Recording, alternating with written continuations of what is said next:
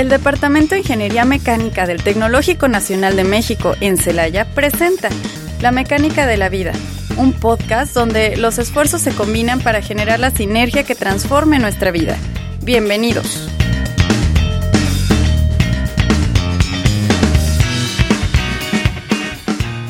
Hola, buenas tardes. Estamos aquí en un episodio más de Mecánica de la Vida.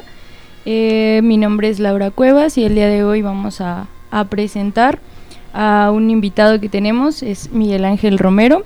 Este es una persona ortopedista y protecista y la, de la mano me va a estar ayudando para la entrevista mi compañera Karen Jimena. Hola, hola, ¿qué tal? Laura, ¿cómo estás? Espero que estés muy bien. Nosotros estamos muy emocionados porque tenemos aquí a nuestro invitado el día de hoy. Y pues como mencionaste anteriormente, nos va a estar explicando un poquito acerca de la relación entre la ortopedia y prótesis con la mano de la ingeniería mecánica. Entonces, pues sí, creo que es momento de que se presente. Un gusto. Muchísimas gracias. Mi nombre es Miguel Ángel Romero Álvarez. Eh, soy eh, licenciado en ortesis y prótesis desde 1992. Eh, la carrera la realicé en la Ciudad de México y tuve la oportunidad de ir actualizando eh, mucho de, de, de, mi, de, mi, carrera por parte de cursos eh, de actualización y me encuentro ahora en la ciudad de Celaya, Guanajuato, porque tuve la oportunidad de encontrarlo como mi casa. Mm. Así es. Nos da mucho gusto pues tenerte aquí cerquita y que se haya prestado la oportunidad para poder para poder conocer un poquito más de lo que haces. Y pues para iniciar, eh, como ya sabes, en, en este espacio procuramos o intentamos que, que las personas se alienten a estudiar ingeniería mecánica y también el, el, cómo se relaciona y qué tan complejo es en cuestión de que puede tener mucho como mucho roce con algunas otras carreras. Entonces, pues para iniciar, eh, ¿nos podrías contar un poquito acerca de tu licenciatura, de, de dónde parte, en sí qué es? Bueno, la cuestión de la licenciatura se refiere a cuidar a los pacientes, ya sea por partes externas, que son las órtesis, que se refieren a lo que la gente comúnmente conoce como plantillas, férulas, rodilleras, muñequeras, collarines, corsets o fajas. Estos, estos este, productos se, se tienen prácticamente en el ramo de la ortopedia como auxiliares de la rehabilitación física y básicamente lo que serían las prótesis que estas eh, tienen otro otro este ámbito que sería el sustituir a un miembro las prótesis eh, realmente pueden ser de, de, miembros torácicos, así se les denomina, que sería de brazos, y los miembros podálicos en diferentes tipos de amputación, que sería este, prácticamente las piernas, ¿no? Eso es lo que nosotros manejamos realmente. Mm, muy, muy fácil de entenderlo cuando estamos dentro del medio. Las personas se van, se, se van haciendo de este conocimiento cuando llegan a sufrir algún tipo de, de, de, accidente y entonces requieren de nosotros por parte de lo que le llamamos nosotros el equipo multidisciplinario de rehabilitación. Mm. Así es. En entrevistas previas hablamos acerca de, bueno, hablamos con una fisioterapeuta, entonces no sé si eh, pudiera explicarnos la diferencia entre fisioterapeuta y ortopedista simplemente para la gente que pues nos escucha. Claro, bueno, eh, les comentaba, el equipo multidisciplinario de rehabilitación pues básicamente serían tres partes, ¿no? En esta, la primera, si un paciente sufrió de un daño físico muy importante, y se interviene quirúrgicamente, entonces entran los médicos de, este, de ortopedia, los cirujanos ortopedistas. Una vez que se cumple con, con el proceso de, de, de, lograr que el paciente tenga prácticamente ya una definición de, digamos, una fractura que se, que se alineó, puede haberse dañado algún músculo, algún tendón, algún nervio, y entonces entra la medicina de rehabilitación. Los terapeutas físicos lo que hacen es promover nuevamente el movimiento de cada uno de los segmentos eh, con sus diferentes, este, digamos, este, medios. Puede ser manipulado manualmente o por medio de, instrumentos. En nosotros entramos lo que sería la parte de, los, de los aparatos ortopédicos o las prótesis como un apoyo auxiliar que hace que la función de, del segmento que se haya dañado se lleve a, una rehabilitación sin tener que estar todo el día metido en, en, un, este, en un consultorio, digamos, ¿no? Eh, prácticamente un aparato se vuelve el contenedor de, de, la rehabilitación que se le está otorgando al paciente para que no regrese un paso adelante y un paso atrás cada vez que se le coloca un aparato. Muy bien. Ahora que nos platicas esta parte que es posible que sean diferentes extremidades, ¿qué tanto está presente la biomecánica en la realización de las prótesis? Pues básicamente es eh, imperante tomar en cuenta ese, ese punto, porque si nosotros no conociéramos lo que realmente es la biomecánica, estaríamos perdidos en el espacio. Eh, básicamente las personas podrían entender lo que sería la biomecánica, digámoslo con un ejemplo muy simple. Si una persona se corta un dedo con una hoja de papel y tiene que realizar sus actividades cotidianas en la casa o en el trabajo, ese dedo con esa cortadita les va a estar indicando prácticamente la necesidad de poder ocupar esa parte del cuerpo. En la biomecánica eh, no podemos eliminarlo inmediatamente. ¿Qué es lo que sucede? En automático el cuerpo sabe que tiene que, ocupar esa parte, pero el cerebro le dice no. Entonces sabemos que no podemos, aunque queremos ocupar esa parte. La biomecánica se vuelve una parte muy importante porque, como lo dice su nombre, ¿no? Estamos hablando de, la parte del, del humano que está viva y la parte mecánica que muchas gentes no la entienden. La mecánica se refiere precisamente a entender cómo se mueve el cuerpo. ¿Por qué? Porque dentro de esta materia se encuentra eh, muchos elementos que se tienen que estudiar, perdón, muchas partes que se tienen que estudiar, que sería la antropología, la ingeniería, la, la, este, la biomecánica precisamente del cuerpo y es con la biología. Entonces, eh, todo esto es muy importante para poder entender los movimientos del cuerpo. No se puede suplir, nadie puede hacer un aparato si no conoce la biomecánica. Sí, pues es la que también en algún momento ha sido muy sonado, que, que comentan que la la máquina perfecta o la máquina más compleja es el cuerpo humano. También para, para esta parte, pues sabemos que también hay como medidas preventivas y creo que una que es muy fuerte y muy presente es el calzado y las plantillas como en su momento empezamos hablando. ¿Cuál es la importancia de un buen calzado siendo nosotros como, como ingenieros con nuestra jornada de, no sé, 8 o 10 horas? Ok, aquí la parte más importante de este paso es que eh, dentro de la biomecánica se maneja un punto de sustentación. Si lo vemos de la manera más sencilla, el cuerpo del ser humano se mantiene en bipedestación precisamente por el equilibrio que causa el cerebro eh, con respecto a, los pies.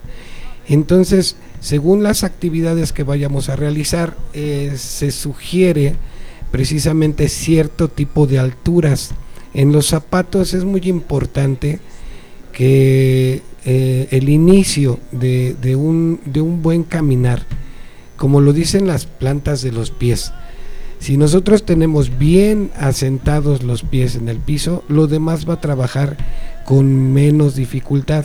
Estamos hablando de que un calzado debería de tener por lo menos dos centímetros de altura en un adulto para poder equilibrar el cuerpo a la parte media donde le permita que todos los movimientos musculares sean los más adecuados. ¿Qué es lo que podemos hacer para, para, para darnos cuenta cómo está la situación? Actualmente los zapatos sufren de una eh, carencia de materiales que podemos notarlo mm, eh, lastimosamente cada vez que los vemos en los aparadores las puntas están muy levantadas no se nota que tenga un buen apoyo, se, eh, ve la curvatura que da hacia la parte posterior, que nosotros no podemos detectarlo si no somos conocedores de, este tipo de cosas, que nos está causando un problema. Eh, un zapato que, resulte ser muy bajo nos va a mandar la proyectación del cuerpo hacia la parte posterior. Entonces, Dentro de esto eh, les voy a hacer un pequeño comentario de que por ahí dicen que una por medio de la postura te puedo decir qué sientes o qué piensas y efectivamente en la en lo que es el ramo de la ortopedia nosotros vemos diferentes tipos de pisadas aquí la más importante por ejemplo sería eh, detectar al pie plano que es la más común, eh, la que la gente piensa que es la más importante, el poder analizar que un pie está mal porque se nota mucho hacia adentro, eh, hacia la parte interna de los talones. No es, no es tan difícil darse cuenta cuando un problema está causando que físicamente estemos mal por medio del calzado. ¿Por qué?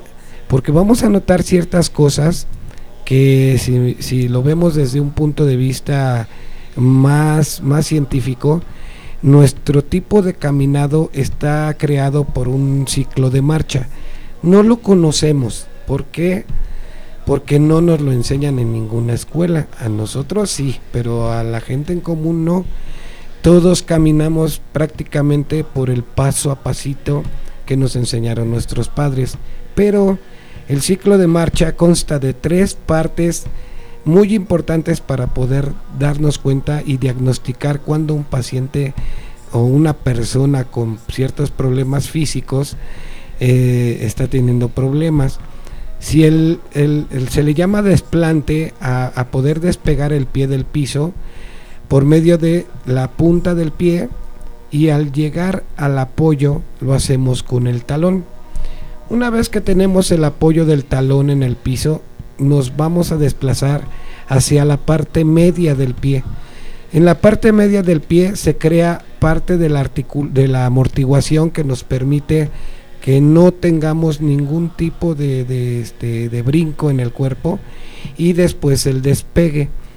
En este paso, como, como biomecánicamente se pudiera hablar, el otro pie cuando el, cuando el primero que avanzó ya está en la punta, prácticamente el otro pie está llegando con el talón al piso.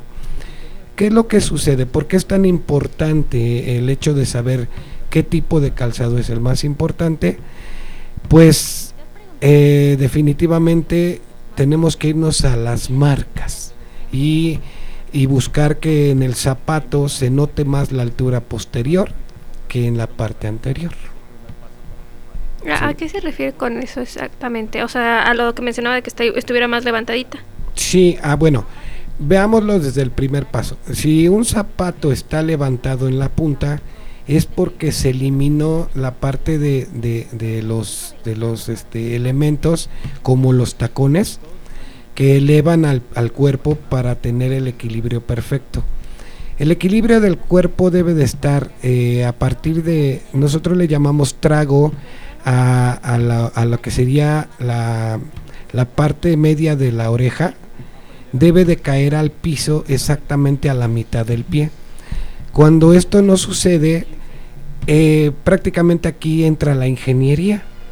El cuerpo no puede estar como la torre de Pisa hacia la parte posterior, pero eh, también hablábamos de que el cuerpo es tan maravilloso y tan complejo que se adapta a todo terreno esas adaptaciones eh, se notan porque un paciente que usa demasiado, vamos a decirlo así, el tenis y sobre todo los que son muy muy planos, eh, tiene las tendencias a jorobarse hacia la parte anterior.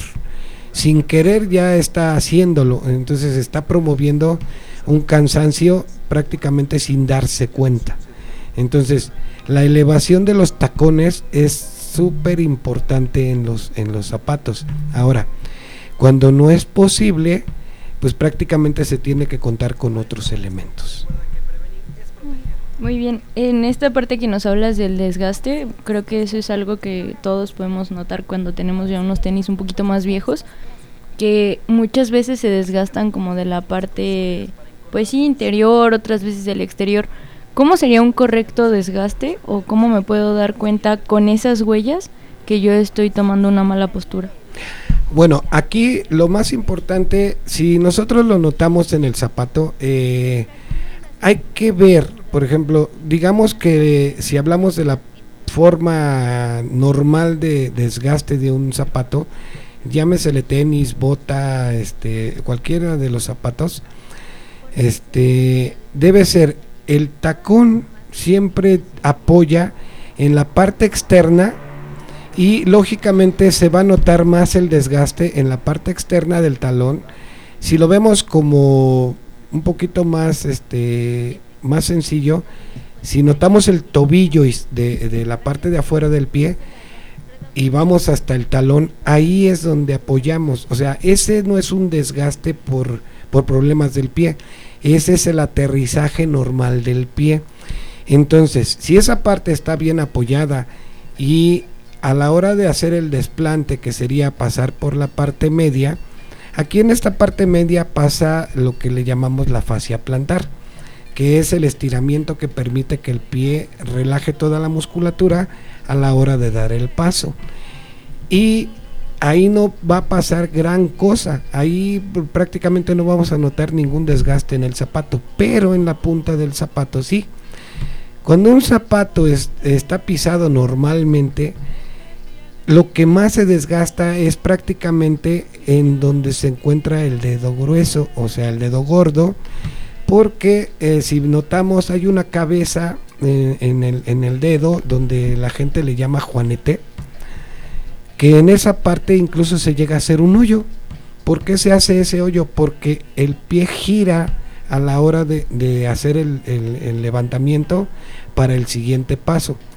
Ahí es donde nos vamos a dar cuenta cuando un zapato realmente está haciendo un buen apoyo. ¿Dónde nos va a llamar la atención que un zapato no tiene un buen apoyo? Obviamente se va a deformar si, si, lo, si nos lo quitamos y lo ponemos sobre una mesa, va a guardar una memoria. El zapato se va a ver chueco hacia la parte interna o hacia la parte externa. Hablamos de muchas, de muchas situaciones que pueden surgir durante, dentro del pie, que en este caso no es nada más hablar del pie plano, también se habla del pie cabo o del pie varo. O sea, hay, hay, hay muchas situaciones que, que pueden provocar que el, zapato se vea muy mal pisado. Y entonces en estas circunstancias, si por ejemplo nosotros tenemos un zapato que no es de calidad, que a lo mejor porque no podemos costearlo, porque no conocemos bien, es suficiente teniendo plantillas, pues sí, de acuerdo a, a cada uno para como evitar estos daños. Aquí hay una, hay una situación que sí es bien importante. Eh, digamos que no fuera tanto que no pudiéramos comprar algo mejor, sino que ya eh, por la propia industria no se pudiera mejorar el calzado. Se puede anexar una plantilla que cumpla con las necesidades de, la pisada normal de un paciente o de una persona. Básicamente, eh, perdón por haber referido la palabra paciente, porque aquí pensamos que nada más las personas que tienen problemas, que no pueden caminar, que les duele todo, son aquellas que se les puede denominar pacientes. No, las personas normales que van a pasar muchas horas parados necesitan plantillas a las cuales se les denomina plantillas posturales. ¿Por qué?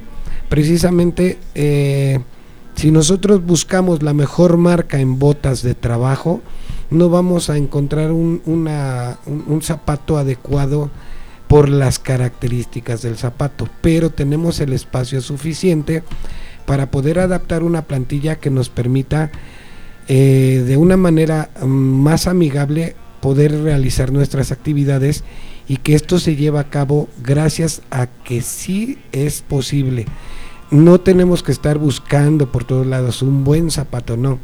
Se puede anexar plantillas que nos permitan hacer este, este tipo de cambios.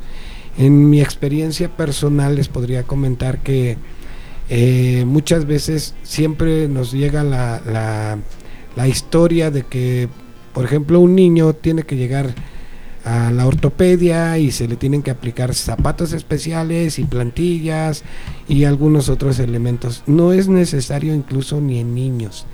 Si llevamos bien la biomecánica y un buen estudio, eh, eh, no nada más visual, sino físico, o sea, realmente eh, analizar al, al, al sujeto que vamos a tratar, nos vamos a dar cuenta de cuáles son las características que debe de presentar la plantilla.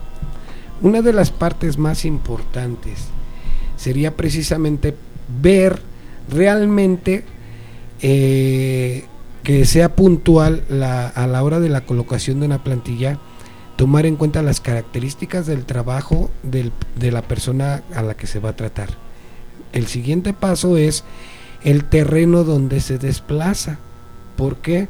Porque estos conjuntos se anexan a otros que sería precisamente el peso, la estatura y la actividad en sí. O sea, todo esto tiene que ver porque realmente lo que vamos a realizar eh, eh, o tenemos que realizar es una plantilla que cumpla con las necesidades de que requiere la persona usuaria. ¿no? En este caso, vamos a poner un pequeño ejemplo. A mí me llega una persona que trabaja en una planta de fabricación de X cosa y precisamente al, hacerle una revisión podría ser que él no, no tenga ningún tipo de, de, de, problemas, digámoslo así, visualmente, que el arco se le note, que se le note que está apoyando en el talón, que está apoyando en la punta, pero la actividad que realiza es estar todo el tiempo parado.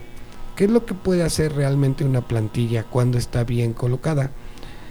Lograr que toda la base del pie promueva, eh, eh, se le llama de esta manera a los puntos propioceptivos, un relajamiento muscular que optimice el caminado o la, este, la, la estática durante muchas horas. Esta parte que nos comentas que las plantillas tienen que ser como adecuadas al entorno, lo correcto entonces sería tener como una plantilla para mis zapatos de trabajo y una plantilla como para mis sí, pues mis zapatos cuando llego, no sé, unos tenis o algún otro zapato. Pues básicamente si no vamos a realizar una actividad este extracurricular, digamos, ¿no? O sea, si vamos a hacer deporte, pero es más como hobby que como realmente una actividad más semiprofesional o profesional, no se requiere, pero eh, sí se cuenta con materiales que son de alto impacto. Si una persona tiene algún problema, eh, ¿cómo va a ser esta, esta situación de, de, poder corregir lo que tiene? Pues básicamente a lo mejor el deporte le está ocasionando un daño que no se ha dado cuenta y se, se le aplican unas plantillas que sean adecuadas para amortiguar los impactos que tiene contra el piso una plantilla, eh, digamos, eh, correctiva, como todos las conocemos, eh, mantendría el pie sin ninguna, sin ningún cambio que pudiera seguir provocando que se perjudique a, a la persona a tratar. Este también, bueno, ahorita mencionado la parte de que tú puedes ver desde que cómo está parado, identificar si tiene alguna condición o más bien si está desarrollando como algún problema, ¿no? En respecto a la postura. O sea, desde la base de los pies, lo que mencionaba de que se, se enjoroba y todo eso. No sé si pudieras hablarnos un poquito más acerca de todo eso para identificarlo nosotros, porque a lo mejor pues no conocemos cómo va a ser la forma del pie, pero sí sentimos eso. Claro, aquí eh, básicamente lo podríamos intentar hacer, eh, digamos, como un ejercicio personal. Eh, una, que las, que los, que las personas van a, van a notar eh, eh, de alguna manera los cambios que, que, les van a surgir personalmente muy fácilmente. Eh, regularmente a los niños se les dice torpes, se les dice flojos, pero no nos estamos dando cuenta de que a lo mejor se nos está cayendo demasiado, que no puede realizar ciertas actividades eh, y no nos preocupamos tanto hasta que llega una etapa en la que de verdad ya es imposibilitante para él. Entonces, eh, vamos a poder identificar de, de, cierta manera, de una manera muy sencilla, pues analizando, si nosotros nos damos cuenta de que tenemos ciertas molestias que durante el día empiezan a incrementarse poco a poco hasta terminar nuestras horas laborales y al día siguiente amanecemos bien, pero un tanto molestos, un tanto cansados y vuelve a surgir la, la, misma situación, obviamente nos estamos dando cuenta de que ya perdimos prácticamente la capacidad normal de apoyar los pies en el piso. Un paciente que, o una persona que tiene ciertas características, lo va a notar porque las dolencias, digamos que un pie plano específicamente eh, nos va a presentar las molestias no directamente en el pie. El pie tiene la gran capacidad de que a pesar de que sus músculos son muy pequeños, de no presentar el dolor como tal, sino que envía por estar pegados, nuestro cuerpo manda la orden de descanso y la responsabilidad a músculos más superiores, ¿no? Entonces, regularmente una persona que presenta eh, una deformidad de pie plano va a tener las primeras molestias a nivel de las rodillas. ¿Por qué? Porque ya se, se desubicó prácticamente el ángulo correcto para caminar y no se va a notar una deformidad eh, a simple vista. Lo que nosotros vamos a darnos cuenta es que si si estamos eh, eh, con la familia, cada, cada vez nos van a estar diciendo, párate derecho, el clásico de la mamá, ¿no? Párate derecho y no, no te curves. Cosas de este tipo nos van a, van a ser indicadores de que no lo estamos haciendo bien. Entonces, básicamente, estos serían los, los inicios para poderse dar cuenta, digamos, de el caso más, más común, que sería el pie plano en un pie cabo nos viene una, una, una este, cuestión un poquito más complicada, pero fácil de entender. Una persona que sufre de pie cabo, si nos vamos al inicio de, del diagnóstico de este problema, digamos que decían en, en, la, en la parte eh, teórica que nuestro cuerpo se apoya en tres puntos, que sería precisamente el talón, el primer dedo, el dedo grueso, y el quinto dedo, el, dedo pequeño, haciendo con esto un pequeño triángulo. Nosotros hacemos un triángulo y eso es tener un, punto de apoyo perfecto para poder mantenernos eh, firmes. En el pie cabo pareciera que nos quitaran un, un punto de apoyo. ¿Qué es lo que sucede? Las personas van a poder identificarlo porque por más que lo intenten, no se pueden quedar quietos, eh, digamos, en una ceremonia, tienen que estarse moviendo porque el cuerpo fibrila, el cuerpo tiembla mucho, se, se mueve demasiado y no les permite estarse quietos como soldaditos, ¿no? Entonces, ¿qué es lo que va a, otra de las partes que van a notar muy fácilmente es que les dicen, es que yo tengo el empeine muy alto y por eso los zapatos no me quedan. Y sí, efectivamente, una de las partes del pie cabo es que se recoge la fascia plantar, que sería la parte media del pie, y encorva el pie hacia la parte dorsal, que sería prácticamente donde están las agujetitas o, los, la parte superior del zapato. Entonces las personas piensan que esta, esta parte es normal, pero no porque digo, siguen haciendo sus actividades, caminan y todo, pero básicamente estas personas, si hicieran el análisis del pie plano, no lo van a poder detectar porque ellos caminan muy rectos, demasiado rectos, o sea, no, no, van a, no se va a notar esa característica, entonces van a obviar el hecho de pensar que tienen un daño. Sin embargo, se cansan demasiado a la hora de hacer actividades como correr, por ejemplo. Mm. Y otras enfermedades que son mucho más graves, que sería, por ejemplo, hablar de la artritis, hablar de la, de la artrogriposis, que son problemas relacionados con la sangre, o en su defecto la diabetes, que este punto es muy importante porque el pie pierde tanto la sensibilidad que hasta que no tienen algún, algún daño visible se dan cuenta de que tienen un apoyo que les está perjudicando. Esa parte era la que justo estaba por comentar. ¿Cómo nos puedes comentar o cómo podemos nosotros identificar esa relación que hay entre la órtesis y enfermedades como la que comentabas, por ejemplo, artritis o fibromalgia, algo así creo que se llama. sí, ¿verdad? Ajá.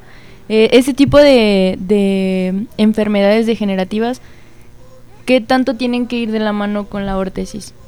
Bueno, básicamente eh, aquí nosotros lo que hacemos es interpretación de, de, lo que sería una receta médica, ¿no? Prácticamente el paciente, primero que nada, tiene que hacerse una revisión.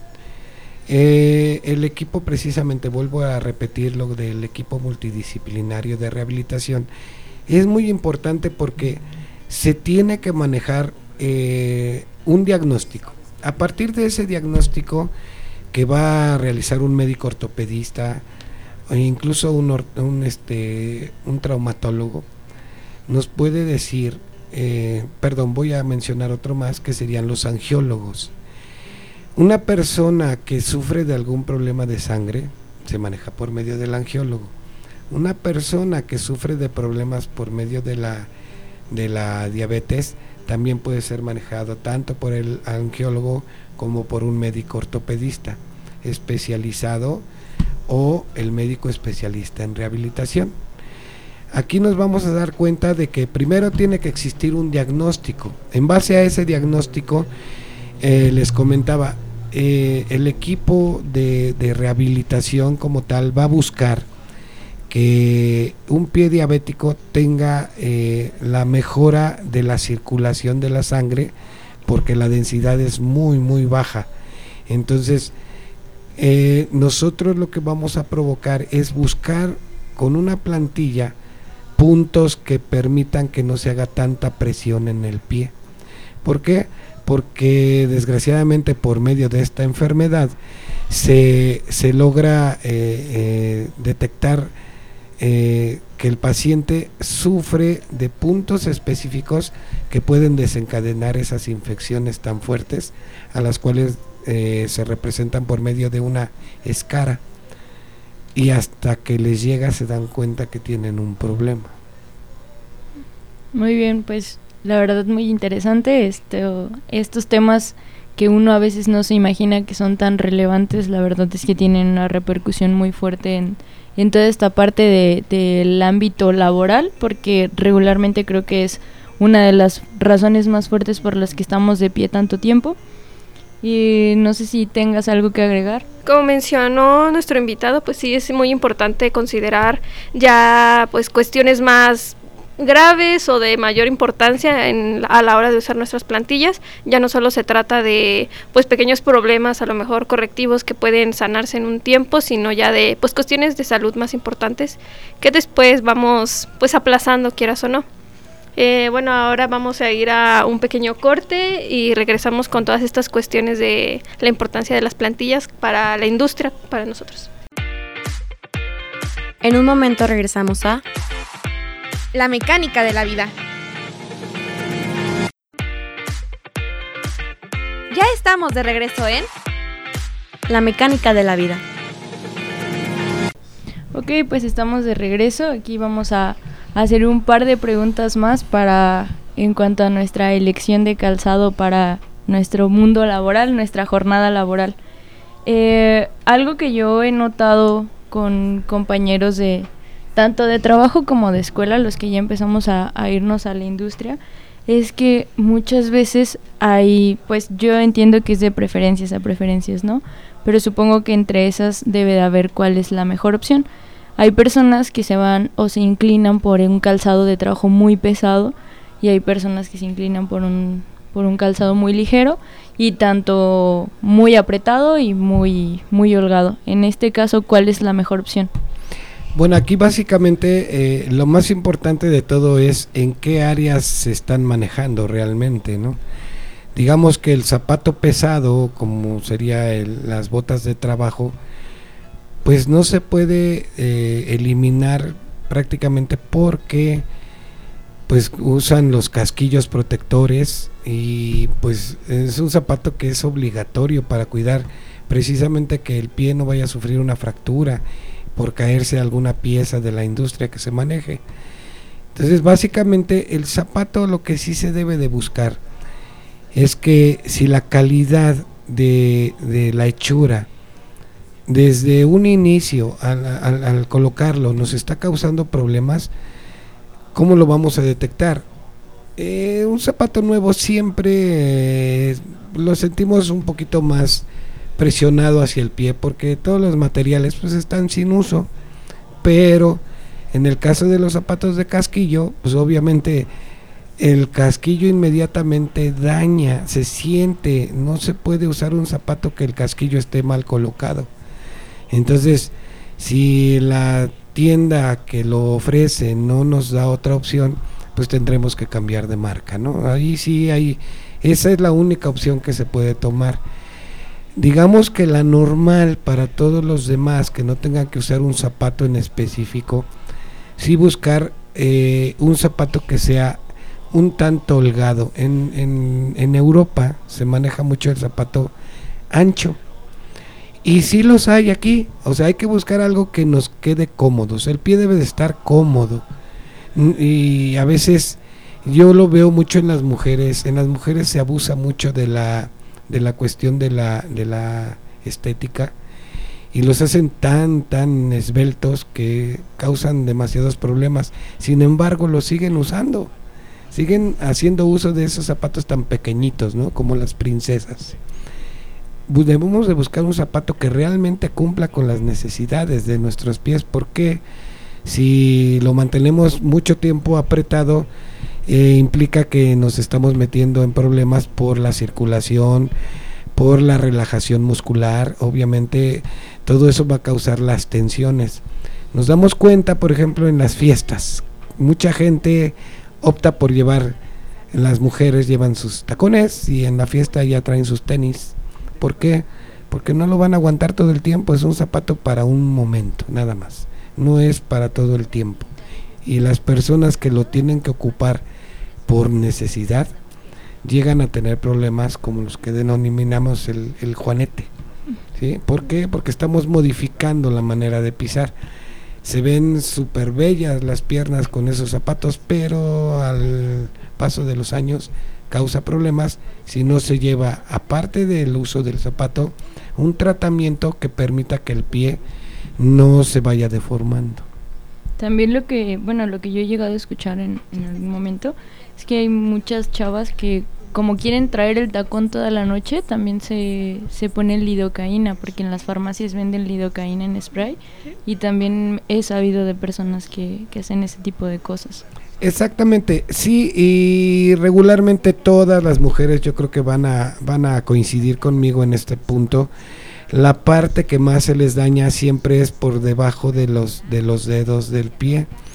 ¿Por qué? Porque es un punto exacto donde se les causa incluso un callo al que nosotros le llamamos hiperkeratosis, que está exactamente en el centro del pie, en la parte donde empieza la base de las zapatillas.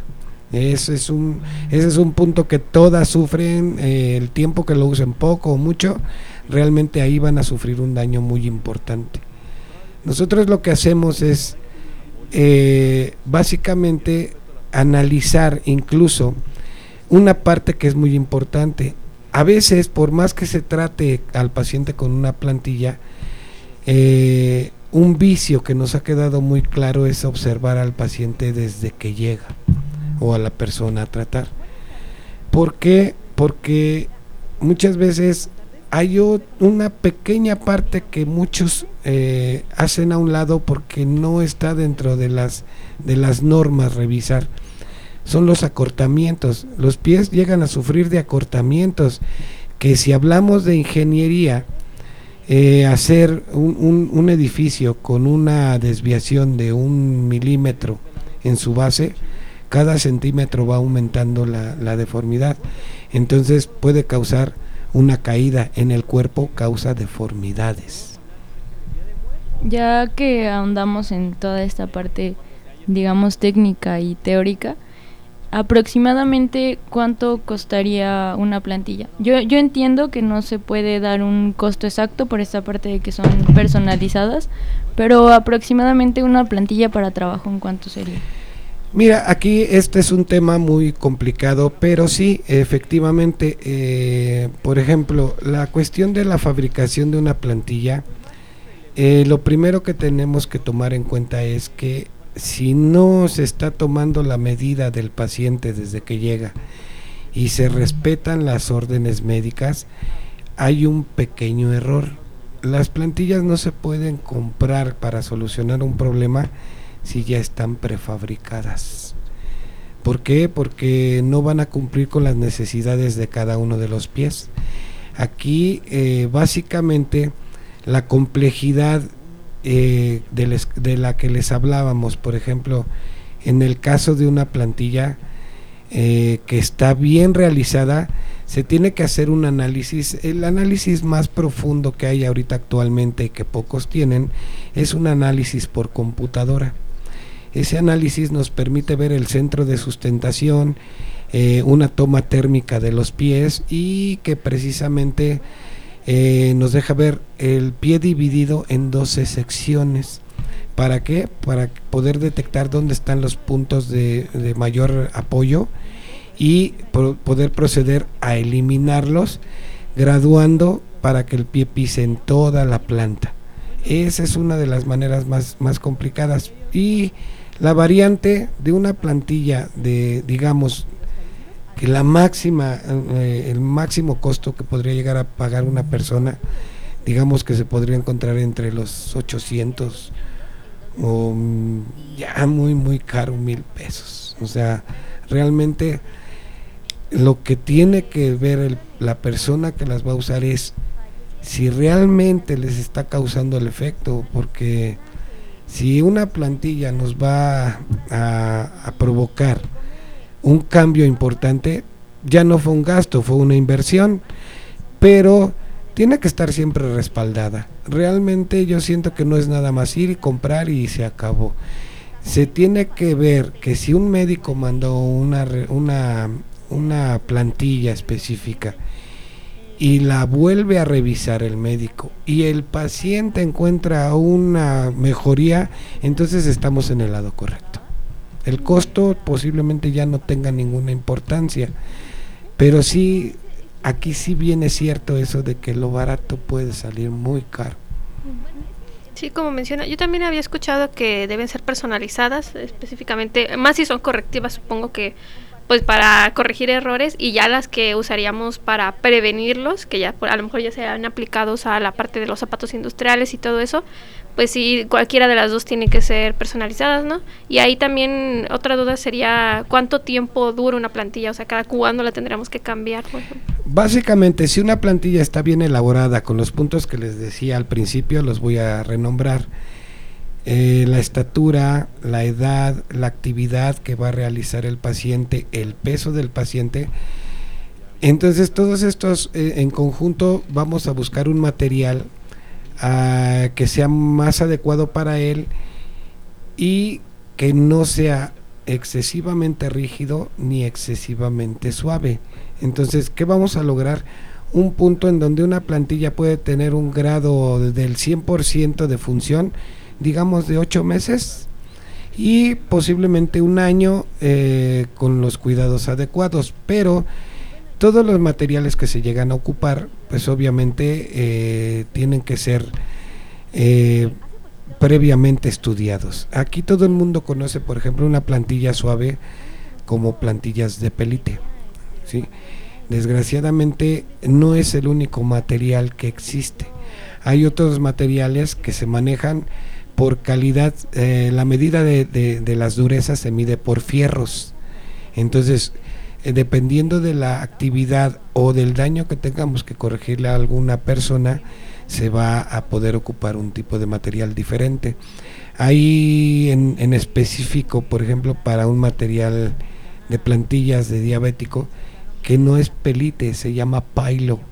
Ese material, eh, sus características es mucha memoria, eh, son eh, poco este, porosos, que no permiten que se, que se, que se junte demasiado la tierrita que es pues muy común aquí en nuestros en nuestros terrenos no entonces eh, e, evitarle infecciones al paciente por medio de este tipo de materiales que no sean tan tan este digamos tan tan este receptivos de, de, suciedad que puede crear hongos en los pies Ah, muy bien. En, en esta parte de, de las plantillas que hablamos de las prefabricadas, ¿qué es mejor en ese caso?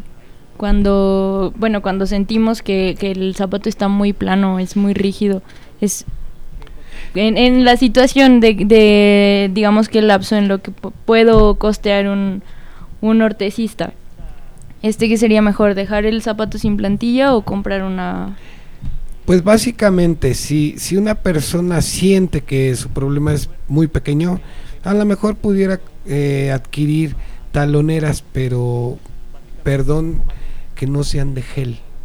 Las plantillas de gel no tienen ningún tipo de, sustentación eh, que permita que el pie descanse. Aquí nos va a causar muchos problemas una plantilla de gel. Tiene que ser de material firme, que cumpla con posiblemente un centímetro y medio, dos centímetros de altura, para mejorar la, la manera de pisar. Si este tipo de taloneras nos permitiera sentir mejor, mejorías importantes, estamos del otro lado prácticamente. Esta cuestión de que las plantillas no sean de gel, porque bueno, he visto que yo supongo por mercadotecnia, porque realmente creo que es a las que les hacen más promoción porque son suaves. Este, ¿es por inestabilidad o porque es? Las características del gel, eh, nosotros las hemos visto con personas que vienen de, Incluso hemos tenido personas que vienen desde España, de, Alemania. Para mí el más importante fue un representante de Rafael Viladot, que es uno de los médicos este, dedicados a la patología del pie, a todas las patologías del pie.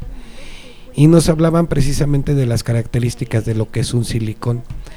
El silicón, si ustedes lo presionan lo más posible contra alguna pared que tenga eh, arrugas que, puedan lastimar al dedo o a la mano este con la simple presión ustedes van a notar que con el gel no no se logra o sea no les va a lastimar. Entonces eso nos hace pensar que nos va a crear suavidad. Pero la característica importante la que no nos convenció nunca fue la que nos dijeron el gel de silicón tiene tanta resistencia a la presión que cuando va a llegar al punto de, digamos de rompimiento se desplaza lateralmente. Entonces va a crear un sismo personal en los pacientes el usuario se va a cansar más eh, a lo mejor al principio le causa una sensación de, de bienestar pero al uso constante va a empezar a sentir esas molestias tan importantes porque el, como el, el material no es firme va a ser como gelatinoso, va a ser que el cuerpo se mueva diferente, se va a cansar como caminar dos veces la misma distancia. Ah, ok, sí, ese es un buen dato porque regularmente es lo que nos venden las marcas. Una plantilla gel y típicamente azul y se supone que a ellos refieren que es mayor comodidad.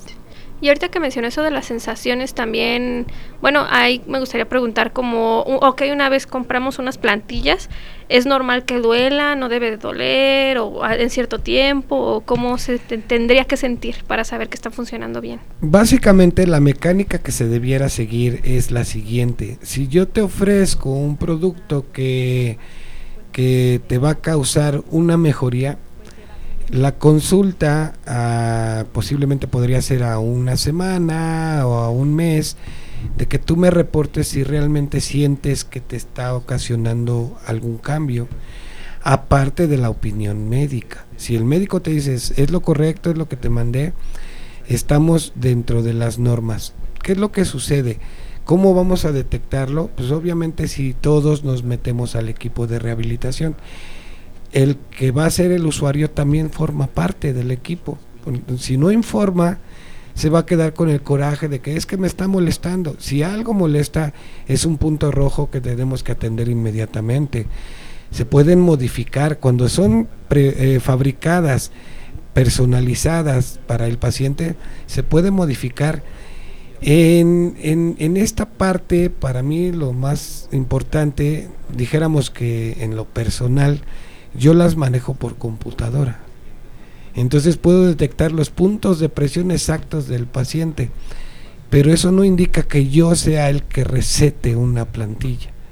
Yo le ayudo a, a, la fabricación, a las indicaciones médicas, a mejorar, a hacerla que llegue como dicen en todos lados, al 99.9% de su, de su efectividad, ¿no? O sea, nunca se puede hablar del 100% porque siempre hay un detalle, ¿no? Entonces realmente la manera en la que podemos ver si está funcionando es que no debe de doler, una plantilla no duele, no debe de molestar, no debe de causar ningún tipo de problema, más bien debe empezar a generar mejorías. A lo mejor si cada uno de nosotros tomamos en cuenta una pequeña escala, como si fuera un diario este, para escribir, ir anotando las diferencias que vamos encontrando. Si, ah, el día de hoy ya no me sentí tan cansado, el día de hoy ya no me dolió el dedo gordo, el día de hoy ya no me duelen los tobillos. O sea, todas esas anotaciones nos pueden ir sirviendo por si tenemos que ir nuevamente a una revisión las llevamos por escrito, no se nos van a olvidar y le vamos a poder indicar tanto a la persona que fabrica las plantillas, en este caso ortesistas, protesistas, y al médico que, que, les indicó las plantillas. Es que siento que algo no está bien. Las correcciones son posibles. ¿Por qué? Porque si ya está fabricada la plantilla, nada más hay que darle pequeños detalles entonces se pueden elaborar. Muy bien. Bueno, pues con esto hemos terminado el día de hoy. Nos da muchísimo gusto que nos hayan podido acompañar en estos temas, este, estos pequeños detalles que a la larga van sumando y nos van o dando una mejor calidad de vida o no como quisiéramos. Entonces hay muchas cuestiones como esta, como hemos visto también en programas anteriores, que debemos darle la importancia que, que se merecen y también darnos cuenta qué tan relacionado y qué tan de la mano están con ingeniería mecánica. Incluso, bueno, no tocamos mucho este tema ahorita, pero pues también toda la parte biomecánica, pues es algo que como nosotros ya como ingenieros al momento de estudiarla o buscar pues participar también estaría interesante indagar, ¿no? Por al momento de hacer prótesis, lo, el tipo de material que mencionaba, que dependiendo del uso del paciente, se podría como que hasta nosotros mismos investigar, porque son temas que pues nos competen también. Entonces, pues ah, por el momento pues no se pudo, ¿verdad? Nos enfocamos más en la parte pues ya de nosotros al momento de ejercer, ya como ingenieros, que es lo primordial, ¿no? El estar bien nosotros para poder hacer bien nuestro trabajo. Y pues muchas gracias por haberse tomado el tiempo para explicarnos un poquito acerca de esto, ayudarnos a aterrizar sobre este tema y el impacto que tiene. No sé si tenga algo que decir. Pues básicamente agradecerles la, la atención y qué bueno que poder contribuir con la gente para que lleven a cabo una vida más, más normal, ¿no? Que es, es parte de lo que a nosotros nos corresponde. Muchísimas gracias. Muchísimas gracias. Hasta luego.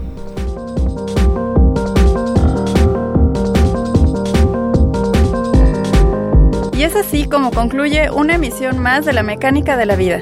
Esperamos contar con ustedes para la próxima. Y recuerden dejar sus comentarios y sugerencias en nuestra página de Facebook, Departamento de Ingeniería Mecánica ITC. ¡Hasta luego!